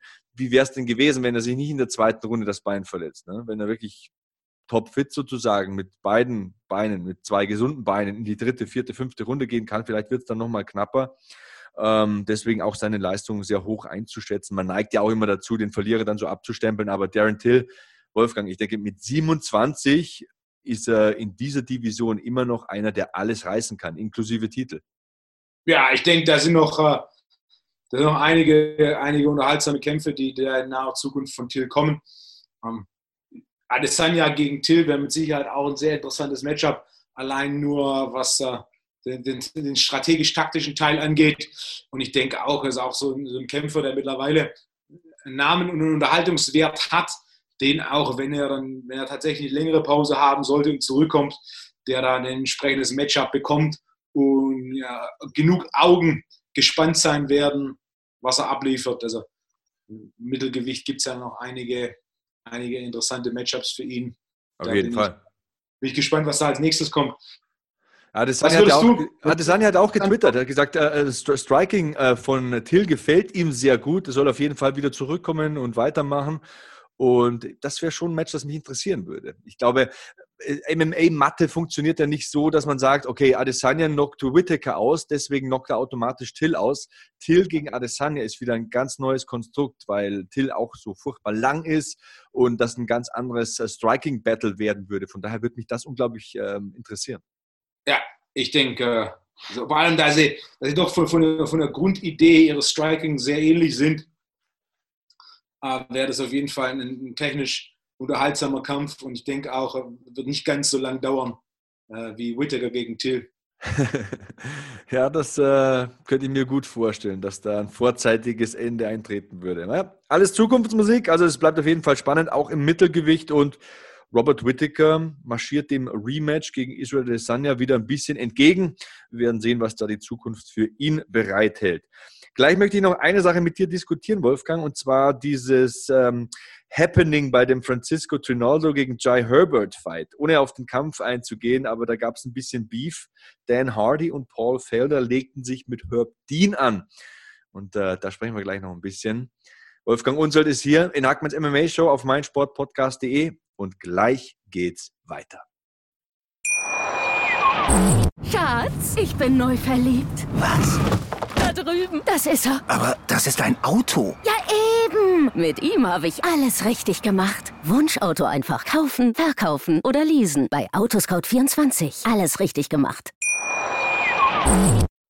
Endspurt hier in Hackmans MMA Show auf meinsportpodcast.de. Wolfgang Unsöld, heute mein Gast. Wir sprechen über die Fight Night Till gegen Whittaker. Wir sind ordentlich unterhalten worden. Mal äh, ganz allgemein gefragt, Wolfgang. Sieben Kämpfe auf der Maincard. Da muss man sich Zeit nehmen, ne? Ja, es war ein relativ langes Event. Ich habe geschaut, 15 Kämpfe. Standard ist ja eigentlich 12. Dann fällt so alle paar Events mal eins aus, dann sind es 11. 15 war jetzt doch, äh, war doch ein, ein längeres Event, was äh, bei, der, bei dem, was an Kämpfen geboten war, war also, beschweren tue ich mich nicht. du bist im Urlaub, hast gesagt. Äh, wann, wann bist du aufgestanden? Zu Peters Kampf, glaube ich, ne? Ja, ich bin von alleine aufgewacht. Das ist so eine. ich war so, ja, ich war so, okay. Stelle ich einen Wecker? Ah, komm, das wird schon passen. Ich werde schon aufwachen und dann tatsächlich, boom, um, uh, um, kurz nach zwölf war ich wach. Dann habe ich kurz geschaut, dann habe ich gesehen, okay, Niklas hat gekämpft gehabt dachte ich, okay, komm, ein Stündchen jetzt nur schlafen. Und dann war ich aber auch wieder von allein um eins wach, um halb zwei dann nochmal. Und dann dachte ich, komm, eine halbe Stunde kannst du nur schlafen. Und bin tatsächlich dann ohne Wecker um, um zwei dann wieder von alleine wach geworden. Ähm, aber dann, als dann Peter rum war, dann habe ich gesagt, okay, den Rest, äh, den Rest schaue ich morgen früh in aller Ruhe. Ähm, so war es dann auch. Gestern Nacht habe ich geschlafen. Du, du warst ja die ganze Nacht wach? Ähm, ich muss sagen, ich habe mir das Ganze gestern Abend angeschaut. Ich habe jetzt ähm, mir so einen Vorsatz genommen. Ich habe ja da eines deiner Bücher gelesen und du schreibst da immer, man soll Elektrogeräte ausmachen und Abstand zum Handy und so weiter. Und ich mache jetzt immer so, wenn ich am Wochenende nicht äh, kommentieren muss, dann schalte ich das Handy am Freitagnachmittag aus und dann bleibt das aus bis Sonntag spät abends, beziehungsweise wenn UFC war, wenn ich nicht gespoilert werden will, bis Montag früh. Und ich habe es dann so gemacht, ich habe mir das Ganze am Sonntagabend komplett ungespoilert angeschaut. Also es war so praktisch so, ein Real-Life-Erlebnis für mich. Und äh, das hatte auch was. Weil ich finde eben, wenn man es so macht, dass man so um zwei aufsteht und dann bis um sechs, halb sieben dann durchzieht, dann ist immer das komplette Wochenende so im Eimer. Denn der Sonntag, der springt dann irgendwie nicht mehr so richtig an. Also brauchst du nicht mehr trainieren gehen. Äh, wenn du mit den Kindern äh, spielst, dann schläfst du wahrscheinlich mit dem Kopf im Playmobil-Haus dann irgendwie ein und die rütteln an dir und sagen, Papa, aufwachen. Äh, deswegen mache ich das immer so, dass ja, mein, mein Familienleben und mein Lebensablauf nicht zu sehr beeinflusst ist durch diese MMA-Sucht, Manchmal klappt es natürlich nicht, manchmal muss man es live sehen, wie du schon gesagt hast, aber so habe ich dieses Mal gemacht. Und das war eigentlich ganz gut. Auch das Handy mal am Wochenende komplett auszumachen, ich muss sagen, hat mir auch äh, gut getan. Für alle da draußen, die es vielleicht gar nicht wissen, Wolfgang, du hast ja gar kein Handy, ne? Na, Tatsache. ja, äh, schon 2014 war es, glaube ich. Also, äh, grundsätzlich zwei simple Gründe. Punkt Nummer eins, Handy ist ineffiziente Kommunikation. Punkt Nummer zwei, Handy ist ein massiver Stressfaktor. Mit meinem Job und meinem Alltag ist das Handy nicht so zwingend notwendig, wie aus meiner Sicht für, für die meisten. Es gibt wenige Jobs, wo es tatsächlich wirklich notwendig ist. Und deswegen habe ich da schon vor sieben Jahren mittlerweile die Entscheidung getroffen, dass ich das Ding abschaffe und es nicht brauche. Und äh, im, im Nachhinein auch definitiv eine der produktiveren Entscheidungen. Ja, ich kann mir vorstellen, dass das durchaus die positiven Seiten hat. Ähm, muss man mal überlegen, wie ich das mache. Ich, momentan bin ich so beim Aufsplitten viereinhalb Tage on und zweieinhalb Tage off, außer ich muss am Wochenende kommentieren. Dann können natürlich Updates kommen oder Redaktion ruft an, es kommen Änderungen, äh, Meetings kommen dazu, kommen, fallen weg. Deswegen ist es da ja manchmal zwingend nötig, erreichbar zu sein am Wochenende. Aber ich mache es auf alle Fälle so wie in deinem Buch beschrieben, so abends 10, 11, wenn ich ins Bett gehe, wird das Handy ausgemacht und es liegt auch zwei Zimmer weiter, damit ich da irgendwie nicht auf die Idee komme, äh, das anzulassen oder nachts sogar draufzuschauen oder so. Es wird dann wirklich erst angemacht morgens, wenn die Kinder gefrühstückt haben und aus dem Haus sind. Man muss sich da schon seine Auszeiten nehmen. Ganz anderes Thema nochmal. Es gab diesen Prelim-Kampf. Francisco Trinaldo, der so ein Heavy Hitter ist, ähm, gegen Jai Herbert und ähm, Francisco Trinaldo in seinem Dasein als Heavy Hitter haut da Jai Herbert um, der fällt zu Boden und ist so halb K.O. Also instinktiv reißt er die Hände noch nach oben und hält die vors Gesicht. Der Blick ist aber komplett glasig. Also da war niemand mehr zu Hause. Die Lichter waren noch an, aber da war keiner mehr zu Hause. Und Herb Dean wartet dann aber noch drei, vier Schläge ab, bis er den Kampf abbricht. Und dann sind Dan Hardy und Paul Felder mal so richtig ausgerastet. Also die haben ja ähm, das Event kommentiert als Experten quasi und sind dann richtig ausgerastet. Dan Hardy ist dann sogar so quasi Richtung Cage und hat lautstark diskutiert mit ähm, Herb Dean. Ah, das ist so eine Diskussion, wo ich sage, du gibst mir wahrscheinlich recht, wenn ich sage, Referees müssen sehr, sehr genau hinschauen, ob ein Kämpfer noch fähig ist zu kämpfen und lieber bricht man zu früh ab als zu spät, oder? Das ist eine interessante Frage. Ich würde im Zweifel immer für den verteidigenden Kämpfer gehen, also im Sinne von, ich würde ihm zwei, drei Sekunden mehr geben, denn klar, ein, zwei Schläge mehr sind Schaden. Fakt ist jedoch, dass grundsätzlich in einem Kampf deutlich weniger Schaden entsteht als im Training. Und diese zwei, drei Schläge extra, das ist halt die Frage, inwieweit das tatsächlich den Gesamtschaden so, so deutlich erhöht. Und es gibt halt viele Beispiele, also wenn man jetzt den Herbert nimmt, ähm, hat er jetzt nicht gemacht, aber er könnte auch das Bein packen. Er hat ja immer noch den Kopf von der Matte weg gehabt. Er hat die Hand ausgestreckt.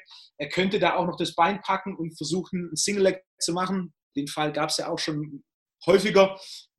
Herbdin gibt ihm da eine extra Chance. Er, er kassiert dafür noch zwei, drei extra Schläge. Aus meiner Sicht in Anbetracht des, des hohen Investments, das jemand bringt und nicht nur die Kampfvorbereitung, sondern die ganzen Jahre der Entwicklung seiner Fähigkeiten, da jemanden mal zwei, drei Sekunden länger zu geben, ähm, mit der Hoffnung oder mit, mit, der, mit der Möglichkeit für ihn dann tatsächlich sich trotzdem noch in, in, zu, ver, zu verteidigen und den Kampf dann nicht direkt zu verlieren, ähm, wäre meine grundsätzliche Entscheidung. Im Zweifel lieber einen Tick länger laufen lassen, ähm, am Ende vom Tag, niemand hat so genau einen Blick drauf wie, wie Herb Dean. Er steht als Unparteiischer am, am nächsten dran. Ähm, also wenn ich Referee wäre, im MMA ist ja so, niemand muss kämpfen, alle kämpfen freiwillig. Jeder ist sich auch bewusst, welche Risiken er da eingeht. Jeder bereitet sich vor, was den Schaden angeht. Das weiß man mittlerweile auch ziemlich genau. Es sind nicht die einzelnen großen Schläge, die den Schaden anrichten, sondern es ist das Gesamtvolumen an Schlägen, das jemand einsteckt, das, äh, das den Schaden anrichtet. Deswegen würde ich da in Relation zum Investment immer dem verteidigenden ähm, Kämpfer noch, noch ein, zwei, drei Sekunden extra geben. Auch ich, ich habe das Statement von Herb Dean danach gesehen, wo er sagt, hey, ähm, der Kopf war noch von der Matte weg. Er hat noch seine Arme zwischen seinen Körper und die des Gegners gehalten. Das heißt, ja, die Art und Weise, wie er umgefallen ist, war natürlich mächtig angeschlagen. Ich denke, da, da, kann, man, da kann man diskutieren. Wenn man diskutiert aus Sicht der, der Gesundheit des Kämpfers, könnte man sagen, hey, lieber früher abbrechen. Wenn man aus Sicht des Investments, dessen Kämpfer eingeht und natürlich auch des Risikos, dass sich der Kämpfer definitiv bewusst ist, kann man dann andersrum argumentieren, lieber noch mal zwei, drei Sekunden ähm, warten, um dann doch vielleicht noch die Möglichkeit geben, sich zu verteidigen. Äh, ich denke, das ist eine relativ lange Diskussion, bei der es nicht ganz so eindeutige Antworten gibt. Was der zweite Punkt ist, ähm, die Einmischung der Moderatoren in das Judging oder das Refereeing, das ist natürlich dann wieder eine andere Baustelle. Wie, äh, wie siehst du da den Einfluss oder die, äh, die Kompetenzen der Moderatoren? Ähm, im, Zweifel, Im, Zweifelsfall ähm, würde ich sagen, immer Klappe halten. Ähm, ich finde sowas immer ein bisschen riskant. Klar, Dan Hardy, das ist ein verdienter Kämpfer, der hat bestimmt auch Ahnung. Ähm, mehrere Sachen. Also ich muss das gerade in meinem Kopf ein bisschen strukturieren. Also auf der einen Seite haben wir Herb Dean, der ja keiner ist, der in der Regel zu lange laufen lässt. Im Gegenteil, wenn wir uns an Lawler gegen Askren erinnern, in dem Bulldog-Joke damals, da wurde ihm ja vorgeworfen, als Lawler so den Arm ein bisschen nach unten fallen lässt, dass er quasi gesehen hat, oh, Robbie Lawler ist out in einem Choke, in dem auch sein Nacken beeinträchtigt sein kann. Ich breche den Kampf lieber ab, aber Lawler war noch im Kampf. So, da wurde dann auf Herb Dean rumgehakt, monatelang. Wie kann man den Kampf abbrechen? Also er ist erstens mal kein Ringrichter, der dazu neigt, Kämpfe zu lange laufen zu lassen. Das mal das eine.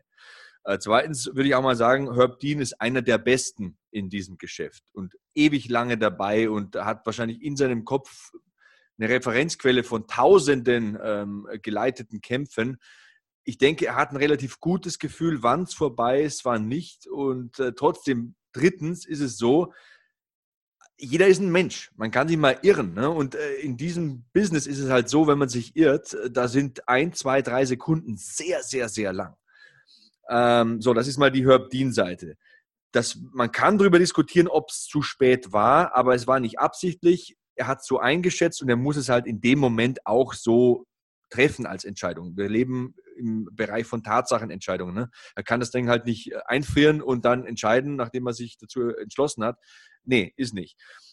Zweite Seite ist, ich verstehe Dan Hardy und die Intention von Paul Felder auch nachher nochmal am Pult, äh, ähm, da in die Bresche zu springen und da so ein Plädoyer zu halten. Ich verstehe es und ich glaube auch, dass es ähm, nicht aus böser Absicht geschehen ist. Aber bevor man so deutliche Töne anschlägt, bevor man da hochklettert ans Oktagon und auch nochmal so eine Stunde später dann am Panel, wo man das Ganze ja schon sacken lassen konnte, so nochmal richtig einen rauszuhauen,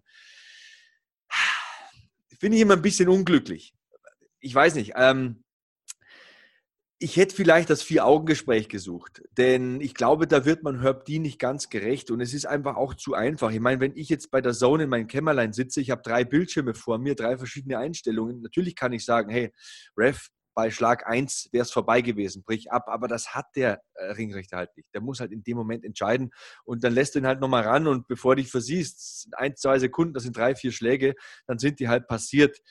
Ähm, wie gesagt, also ich finde, man wird Herb Dean dann nicht gerecht. Man kann es natürlich so sehen, so sehen, dass es ein bisschen spät war, aber ich würde deswegen nicht an den Zaun hochspringen und ich würde da auch keine äh, zweiminütige Ansprache im Fernsehen halten, denn das ist auch nur ein Mensch und ich denke, das prallt an dem auch nicht einfach so ab. Also das nimmt sich dir auch zu Herzen, wenn zwei Ex-Fighter den im Fernsehen bashen und dann eine Stunde nach der Analyse quasi nochmal auf den draufhauen fand ich jetzt ein bisschen unglücklich. Ähm, die UFC hat sich auch eingeschaltet, habe ich mittlerweile gelesen, ähm, auf Social Media. Also die wird den Fall untersuchen.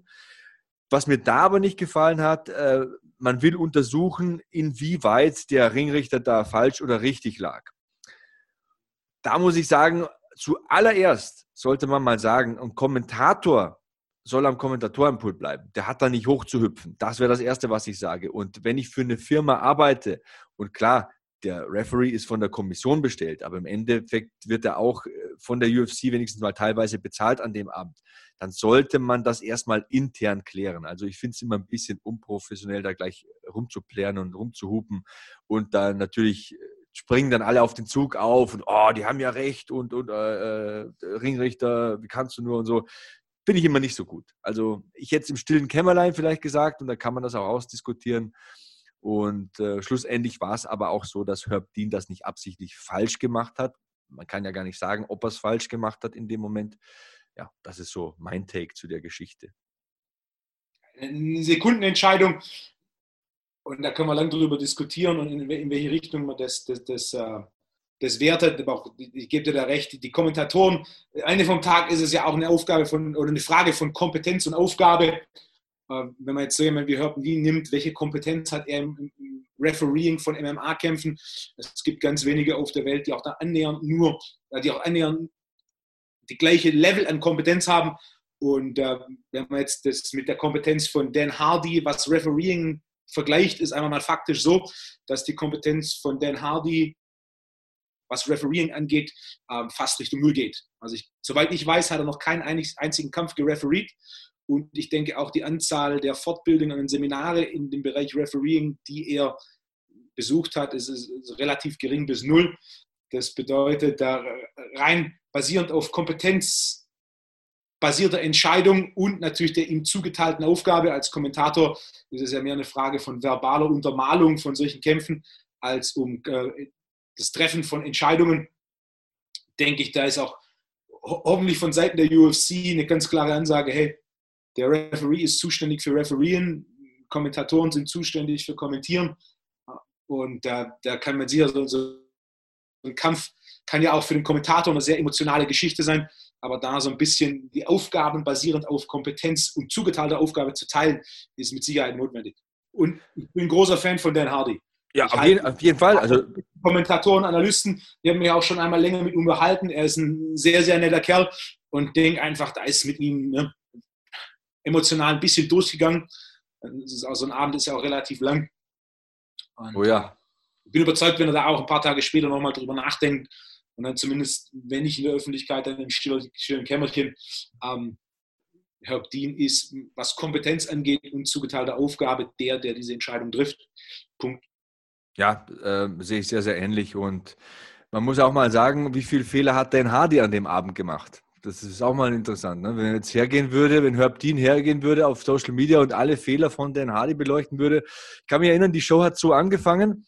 Ähm, alle drei Kommentatoren sind eingeblendet und das Erste, was ich von Dan Hardy sehe, ist, dass er quasi erwähnt sich noch nicht online und nimmt nochmal einen kräftigen Schluck von seiner Wasserflasche. Also wenn ich bei Pro7 Max oder bei der Zone eine Live-Übertragung habe und werde eingeblendet als Kommentator und dann das Erste, was der Zuschauer sieht, ist, dass ich mir eine halbe Wasserflasche reinkipp, ja, ist wahrscheinlich auch nicht das, was äh, man in dem Moment hätte machen sollen. Also auch er war nicht fehlerfrei an dem Abend. Keiner ist fehlerfrei. Ähm, ja. Ich erzähle auch manchmal Blödsinn. Ne? Wenn ich viereinhalb Stunden alleine kommentiere zum Beispiel, erzähle ich natürlich zwei, dreimal Blödsinn in der Zeit. Verwechselst mal einen Namen, äh, du verwechselst mal eine Statistik, du siehst mal was nicht, weil du aufs Blatt schaust und auf dem Bildschirm passiert was. Der Unterschied ist halt nur, wenn Herb Dean einen Fehler macht, schaut die ganze Welt drauf und dann ist der Fehler auch natürlich mit einer erheblichen Konsequenz verbunden. Wenn ein Kommentator sich verplappert, dann fängt das drei Sätze später wieder auf oder es versendet sich oder drei, vier Superschlaue auf Social Media ähm, fallen dann ein bisschen über dich her. Aber diese Konsequenz ist halt nicht diejenige wie bei einem Referee, der dann äh, sich anhören muss, dass er die Gesundheit eines Menschen gefährdet und so weiter. Deswegen vielleicht auch das nochmal. Und was mir bei der UFC manchmal ein bisschen ja, wie soll ich das formulieren, sauer aufstößt, ist dieser extreme Personenkult, was die Kommentatoren betrifft. Ähm, diese Kommentatoren-Cam, dieses äh, Reagieren dann jedes Mal bei einem Knockout, äh, dass man schon öfter die Kommentatoren einblendet, als das, was im Oktagon äh, passiert und dass man äh, die so hochstilisiert. Also Rogan wird ja auch man, von manchen Fans auf den Podest gehoben, wo ich äh, sage, okay, der Mann hat sicher sehr viel Ahnung vom Kampfsport, das ist auch ein super netter Mensch, ich höre den Podcast gerne, aber der redet auch sehr viel Blödsinn. Also wenn man sich den Podcast mal anhört, der sitzt sich dahin, äh, pfeift sich drei Joints rein äh, ja. Das Ganze ist dann für jeden Fan, ob der jetzt fünf Jahre ist oder 15 Jahre alt ist, auf YouTube äh, unzensiert kostenlos streambar. Ob das immer so vorbildlich und so in Ordnung ist, das war ich jetzt auch mal in den Raum zu stellen. Aber das ist dann der Joe Rogan, der seit 25 Jahren so aufgebaut wird als Übergalionsfigur von der UFC. Da sollte man vielleicht auch mal ein bisschen reflektieren und äh, die Kommentatoren eher wieder mal so ein wenig in den Hintergrund stellen. Bei so einer MMA-Übertragung geht es ja nicht um den Sebastian Hackel, sondern der erzählt ja die Statistiken und stellt die Kämpfer vor. Und für die, die neu dabei sind, erklärt er, was passiert. Der Hardcore-Fan checkt es ja sowieso. Aber es ist nicht die Sebastian Hackel-Show, das ist UFC 171. Ne? Und ähm, so sehe ich das. Schatz, ich bin neu verliebt. Was? Da drüben. Das ist er. Aber das ist ein Auto. Ja, eben. Mit ihm habe ich alles richtig gemacht. Wunschauto einfach kaufen, verkaufen oder leasen. Bei Autoscout24. Alles richtig gemacht. Ja, das, ist ein guter Punkt. Dieses Branding, das betreiben sie ja sehr stark und auch jetzt mit den, äh, mit den neuen Ownern ist ja interessanterweise so, dass er gefühlt ähm, 19 von 20 Kommentatoren alle ehemalige oder teilweise sogar aktive UFC-Kämpfer sind, was natürlich vom, vom Branding her äh, dann noch mal einen größeren Fokus drauf, äh, drauf wirft, wenn man da so einen Kommentator hat, der sowieso schon im Rahmen der UFC in der Öffentlichkeit steht, wie im Vergleich zu jemandem wie zum Beispiel Jimmy Smith, der ja mal ein Jahr dabei war, den man halt davor nicht wirklich gekannt hat und der auch so deutlich weniger in der Öffentlichkeit war. Was natürlich, also aus, aus Business-Sicht sehe seh ich das ganz positiv, denn äh, du hast natürlich Branding schafft Emotionen, Emotionen schafft Bindung aus Sicht von, äh, von einem kämpferorientierten Event ist natürlich so, je mehr der Kommentator, wie du sagst, im, im, im Rampenlicht steht, desto weniger ist es eben der, der Kämpfer oder der Kampf an sich, der im Rampenlicht steht. Ähm, ja, ja, und irgend, irgendwann äh, positionierst du die Leute so, dass die so eine Unantastbarkeit haben, dass die Leute alles glauben. Ja. Und ähm, zum Beispiel, bestes Beispiel, Rogan und Schaub haben jetzt in den vergangenen zwei Monaten, haben mich irgendwann so weit gebracht, dass ich sage, ich liebe die beiden, ich höre den Podcast super gerne, tolle Gäste, Konzept super interessant. Aber wenn es sechs bis acht Wochen nur darum geht, wie dumm Corona ist und dass Leute keine Masken tragen sollten und äh, das, weißt du, das kann man sehen, wie man will, ob man es pro oder contra sieht, ob man jetzt pro Maske ist oder contra Maske. Tatsache ist, es gibt äh, eine Anordnung von der Regierung, es sind Masken zu tragen. So, das ist einfach mal so. Und wenn Leute mit der Reichweite jetzt da anfangen, einen Wurm reinzubringen. Brandon Schaub hat sich ja dann selbst äh, Covid eingefangen ne? und, und äh, hat, äh, darauf bestanden, dass die Leute bei seinen Comedy-Shows, keine Ahnung, 300 Leute bei der Comedy-Show, dass da keiner mehr eine Maske trägt. Da muss ich sagen, da wird es irgendwann gefährlich. Da muss man halt bei der Rolle bleiben. Ich habe hier einen Podcast, da geht es zum Thema MMA, da kann man auch mal Witze machen. Da lade ich super interessante Menschen ein, wie dich oder den Andreas Kraniotakis. Aber wenn ich mir dann so meine eigene Realität so ein bisschen zusammenbaue und das Ganze größer wird als die Sache, um die sich eigentlich dreht, finde ich das immer ein bisschen gefährlich. Also ich bleibe dabei, ich stehe hinter dem Produkt, ich will das analysieren, ich zerlege das, ich sage auch mal meine Meinung, ob man vielleicht äh, hier eine Taktik hätte ändern können oder da mal eine Taktik ändern können aber dass es dann irgendwie mehr um mich geht als um die Sache, über die ich spreche. Wie jetzt in deinem Fall auch Training. Ich meine, in deinem Podcast ist es ja auch so, du sprichst über Training, du sprichst über Ernährung, du sprichst darüber, wie, wie schlafe ich gut, wie, wie, wie äh, regeneriere ich gut, welche Übungen sollte ich auswählen. Aber es geht nicht konstant um den Wolfgang Unsöld im Wolfgang Unsöld Podcast. Verstehst du, was ich meine? Das ist ja. das, was mir manchmal ein bisschen zu viel ist. Und nochmal, ich liebe den Rogan, der ist super. Ich liebe auch den Schaub, das ist ein lustiger Kerl das ist mir manchmal ein bisschen zu viel Personenkult. Der Entertainment-Faktor versus den Kompetenzfaktor, auch den letzten paar UFCs, das war, war auch so ein Punkt, als, als Michael Johnson verloren hat. Da hat er, Michael Johnson hat via Enkellock verloren, während dann die Kommentatoren das als Heel-Hook bezeichnet haben. Und ein paar UFCs davor hat Cyril Game gewonnen via Heel-Hook und die Kommentatoren haben das als Enkellock bezeichnet was natürlich so aus, Sicht des, des, Kompetenzfaktors, das ist wie wenn du einen, einen Real Naked Joke eine Guillotine nennst und andersrum. Ähm, diese, diese, kleinen, diese kleinen Kompetenzfehler häufen sich. Der Fokus aktuell liegt deutlich mehr auf diesem Entertainment-basierten ähm, Kommentieren. Ah, ich denke, das eine spricht den technisch interessierteren Fan an, dem auch sowas auffällt, wenn da so, so grobe Fehler drin sind, grobe technische Fehler. Das andere ist dann äh, mehr, mehr so Entertainment-basiertes Kommentieren. Du hast mit Sicherheit auch Stephen A. Smith, der ESPN-Kommentator, der sich da etwas ausgelassen hat, der Boah. natürlich dann ein Kontinuum von Entertainment zu Kompetenz, muss man ja schon sagen, dass das Kompetenz, diese kompetenzbasierte Kommentieren insgesamt in der UFC natürlich noch sehr stark vertreten ist was auch meiner, aus meiner Sicht auch grundsätzlich die UFC im Allgemeinen und auch Joe Rogan sehr gut machen, da sie Fans ausbilden. Je mehr UFCs du schaust, desto mehr lernst du tatsächlich, was in fast keinem anderen Sport tatsächlich so passiert. Also wenn man mal sowas wie zum Beispiel in Deutschland Fußball anschaut, dass ein Kommentator die strategischen Aspekte von so einem Spiel erklärt, das passiert ja nicht. Ja, das ist, ne? Das, das stimmt, das stimmt. Jetzt haben sie Ball nach außen gespielt, um das Spiel in die Breite zu ziehen. So, sowas, das ist dann schon so das technisch anspruchsvollste, was da überhaupt kommentiert wird. Und da ist die UFC ja schon, schon deutlich tiefer drin. Ähm, es, es, wird leider so ein, ja, etwas entertainment-basierter mit, mit, seinen Vor- und Nachteilen. Ich denke, der, der Fan, der technisch interessierter ist, dem fällt auch sowas auf auch so ein Ding, äh, Paige Van Zandt gegen Amanda Hibas. Ich habe beim Livescreen einen, äh, einen, Screenshot gemacht, denn äh, da war dann Amanda Hibas eingeblendet mit einem Kampfrekord von 100 Siegen und einer Niederlage. da war ich dadurch natürlich direkt, ne? Und äh, war 100 Siege, eine Niederlage und ich glaube, drunter stand 5-Fight-Win-Streak. Das heißt, sie war 96 und 0 irgendwann. da war ich sehr amüsiert, dass äh, ich direkt Screenshot gemacht dachte ich, hey, äh, Khabib mit seinen 21-0. Da kann, er noch, da kann er noch eine Weile hinklotzen. Brasilianerin, die war mal 96-0. Ja, ich denke, so Kleinigkeiten. Ah. Fehler sind menschlich, ne? Das macht uns alle aus. Deswegen auch ein äh, Dan Hardy und Paul Felder machen Fehler im Oktagon und außerhalb, genau wie wir. Keiner ist perfekt, jeder hat seine Macken. Und wenn mal ein Fehler passiert, sollte man nicht gleich mit der Trompete draufgehen, vielleicht mal leisere Töne und vielleicht auch mal persönlich die Leute anreden. Ich finde das immer so ein bisschen unglücklich, wenn die ganze Welt zuschaut und man einen so brüskiert und so ins Rampenlicht schiebt, der im Endeffekt ein herzensguter Kerl ist wie der Herb Dean und das nicht äh, ja, absichtlich gemacht hat. Das, das ist mein Take dazu. Kann jeder sehen, wie er will. Ich will wie gesagt, das ist meine Meinung hier, die sage ich auch und die kennzeichne ich auch als meine Meinung. Ich will da keinem meine Meinung aufdrängen. Aber manchmal ist es besser, die Leute direkt unter vier Augen anzusprechen, bevor man die dann, ja, so, keine Ahnung, ins Kreuzfeuer der Öffentlichkeit schiebt. Das hat mir nicht so gefallen, wenn mit Sicherheit auch die Meinung von Dan Hardy, Dan Hardys Meinung ist und die darf er auch vertreten, um Gottes Willen. Ja, ähm, Wolfgang, ähm, ich glaube, wir machen noch mal eine ganz, ganz kurze Pause, denn ich habe noch eine Frage, die ich dir stellen will.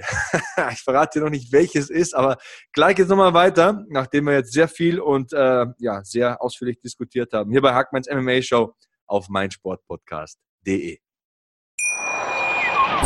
Schatz, ich bin neu verliebt. Was?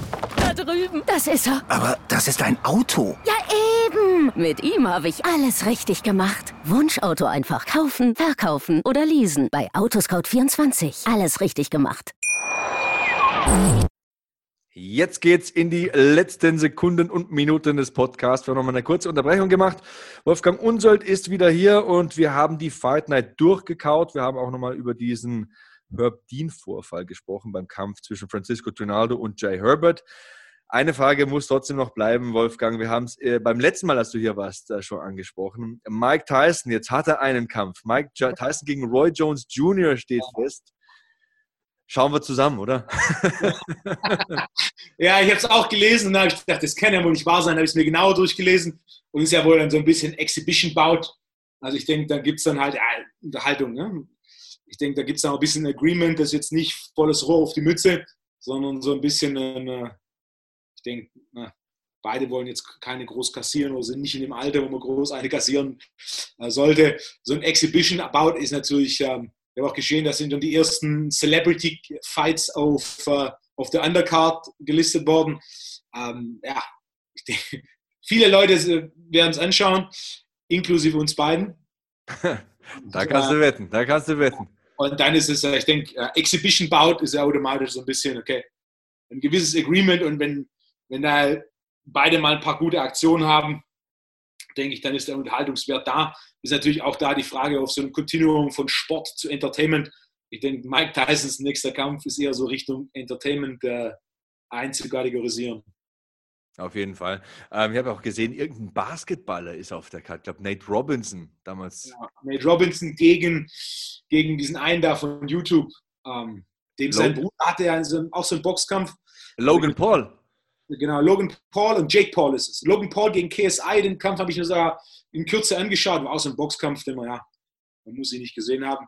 Und äh, sein, sein, ähm, sein Bruder kämpft jetzt gegen äh, Nate Robinson, wo ich denke, das wird schon äh, in Anbetracht der Körperlichkeit, der Explosivität und nach der Länge von so einem, äh, von einem Basketballspieler ist das, äh, oh, ja, das, das, das dürfte interessant werden, ja. Ich glaube aber trotzdem, dass der Basketballer bei den Wettanbietern der Außenseiter ist, habe ich gelesen. Da hat mich ja? sehr fasziniert. Ist wahrscheinlich dem Lebensalter geschuldet. er ist auch älter. also, ah, ist verrückt, ne? Aber ich finde es ja, ich ja grundsätzlich den Ansatz, wenn man da ein bisschen auch ne, die Regeln gegebenenfalls leicht anpasst, auch sowas wie Celebrity MMA, äh, es gab eine Zeit lang in Deutschland Promi-Boxen, das jetzt technisch nicht der anspruchsvollste Sport, den man anschauen kann, aber das ist ja schon äh, Unterhaltungswert ist ganz hoch und auch Promi-MMA fände ich persönlich, wenn man es als separates Event macht, ähm, unterhaltsam. Und so scheint ja auch dieser komplette Boxabend da zu sein mit der ehemaligen NBA-Spieler gegen YouTube-Star oder gegen Bruder von YouTube-Star. Ähm, Mike Tyson gegen Roy Jones Jr. und was da sonst noch auf der Karte war. ja, ähm, ja, ich denke, das beide schauen es uns an. da kannst du davon, kannst du wirklich wetten. Das würde ich mir auf jeden Fall geben. Wenn ich so, so überlege, ist interessant, hat mir nämlich mal ein ähm, Kumpel von mir, also ich nenne jetzt keine Namen, ich nenne keine Sender, aber dieser Kumpel, dieser ominöse Freund hat mir mal gesteckt, dass das durchaus mal in der Warteschleife und in der Planung war bei einer deutschen TV-Station, dieses Promi-MMA. Ich weiß nicht, äh, woran es dann gescheitert ist oder ob es wirklich irgendwann stattfinden wird. Da könnte man ja auch mal so eine Dreamcard aufschreiben. Ne? Wen, wen, hätte man denn da im deutschen TV oder in der deutschen Promi-Landschaft? Keine Ahnung. The äh, Ultimate Fighter meets Dschungelcamp. Ultimate Fighter meets Dschungelcamp. Boah, das wäre ein Ding. Ne? Oder? der Ultimate Fighter im Dschungelcamp. Ja, genau, quasi ohne Haus, nur im Dschungel mit Würmern. Schlammcatchen. Ja, ich denke, da ist mit Sicherheit das ein oder andere Match dabei. Ist natürlich so ein Boxkampf, ist natürlich technisch limitierter und auch gerade für den Außenstehenden ungefährlicher als so ein, äh, so ein MMA-Kampf. Selbst wenn man da sagt, keine Knie, keine Ellbogen, nur, nur Boxen, Kicks und Grappling. Ja, ich denke, sowas, wir sind ja immer noch, was, was Popkultur und MMA angeht, sind wir doch, doch, immer noch ganz klar in den Anfängen. Äh, wer weiß, was da in, in, in 10, 15, 20 Jahren bei rauskommt, wenn da der ein oder andere ähm, deutsche A bis Z Prominente dann nebenher freizeitmäßig auch ein bisschen trainiert ähm, und dann sagt, okay, hey, hier, whatever, der eine trainiert Boxen, der andere trainiert Jiu-Jitsu und die sagen, hey, wir, wir, wir machen jetzt MMA gegeneinander, weil der, der Jiu-Jitsu macht, überzeugt ist, dass wenn er ihn runterholt, es vorbei ist und der, der Boxen macht, überzeugt ist, dass wenn es im Stand bleibt, es auch vorbei ist. Ich denke, es ist Zukunftsmusik. Wer weiß. Halte ich für möglich. Johannes B. Kerner gegen Jörg Pilawa.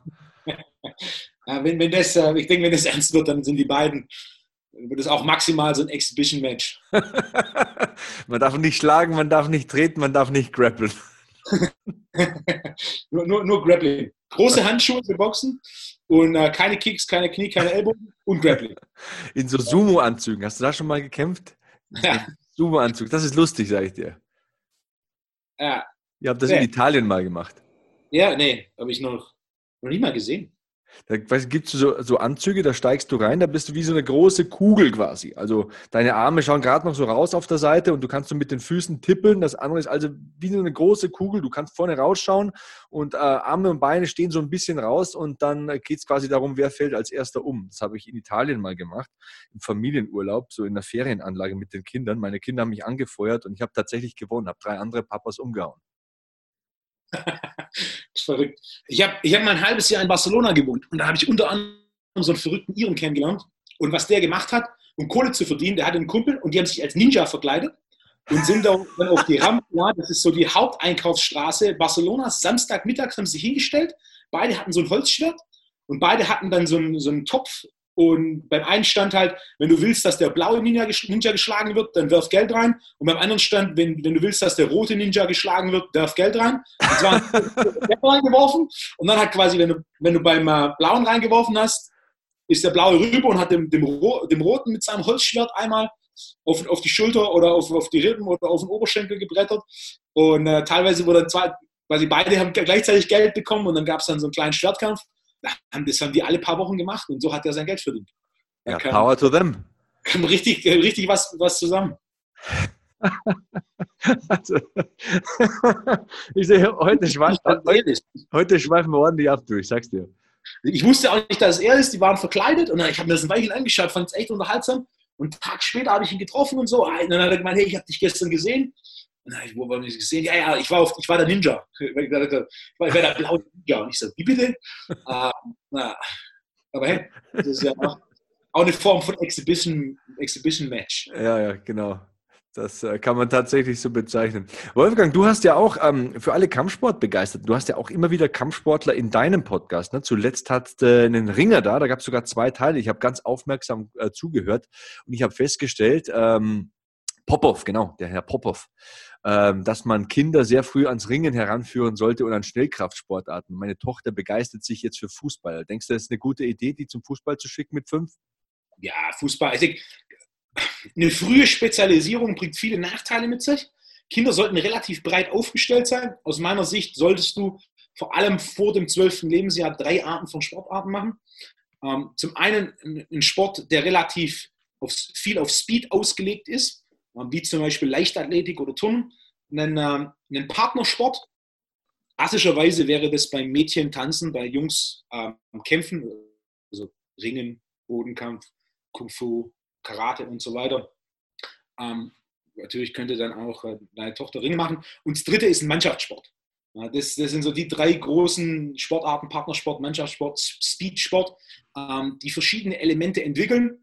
Und wichtig ist, so eine Grundlage zu haben. Und wenn ein Kind in verschiedensten Sportarten innerhalb dieser drei Kategorien eine Grundentwicklung durchläuft, ist es ein großer Vorteil für den Sport, der da tatsächlich dann später mal gewählt wird, wenn, wenn ein Sport gewählt wird. Hm. Sehr, sehr interessant. Also wir haben jetzt gerade das Seepferdchen gemacht. Schwimmen ist jetzt also vorbei, das kann sie.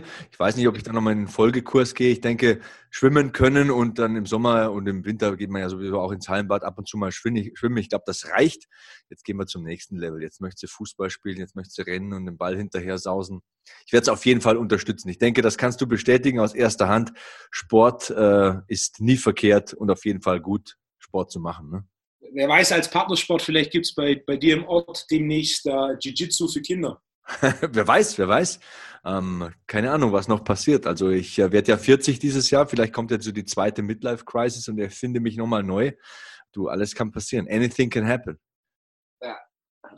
In fünf Jahren die erste Jiu-Jitsu-Ausbildung. Was auch eine, eine, nächste interessante Generation von MMA-Kämpfern wird. Wenn du hast mit fünf Jiu-Jitsu anfangen und mit zehn Boxen anfangen, dann sind die natürlich mit 18, 20 technisch auf einem Level. Das kann sich sehen lassen.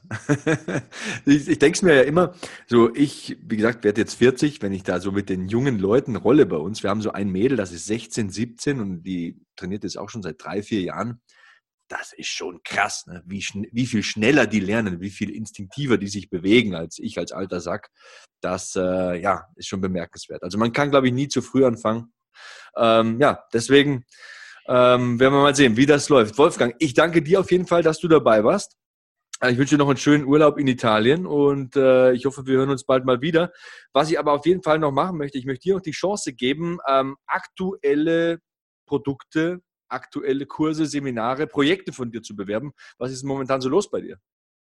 Ähm, das übliche Seminare fangen jetzt im Herbst wieder an, wer was live besuchen möchte und natürlich auch die, die, meine Online-Education-Plattform ypsi-education.de. Für alle, die sich von zu Hause aus weiterempfehlen wollen, weiterbilden wollen, kann ich das nur empfehlen. Einmal mal reinschauen.